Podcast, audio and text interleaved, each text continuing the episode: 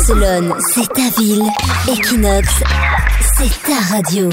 Sur Equinox Radio, là, les Espagnols, qu'est-ce qu'ils font dans les avions, Tiffany? Selon une étude, 4 Espagnols sur 10 tentent de draguer avec le personnel aérien, donc steward, hôtesse de l'air, enfin un peu tout le monde, mais malheureusement, seulement 15% d'entre eux atteignent leur objectif. Donc au niveau européen, c'est pas mieux, puisqu'une enquête affirme que 14% des agents de bord britanniques auraient eu des relations sexuelles avec un passager durant le vol. Mais on espère que ces gens qui travaillent, c'est pas les pilotes, hein, sinon c'est un peu compliqué. Évidemment, on ne pouvait que s'en douter, ceux qui sont le plus tentés à draguer durant le vol sont les hommes. Alors c'est peut-être l'excitation de se retrouver enfermé dans une cabine de quelques mètres carrés, on sait pas trop, mais ce qui est sûr, c'est qu'ils tentent de séduire deux fois plus que les femmes.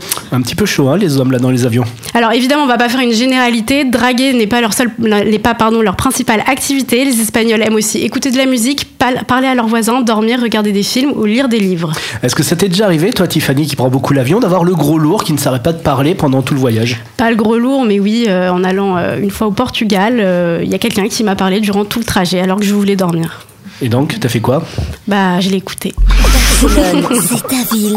Equinox, c'est ta radio.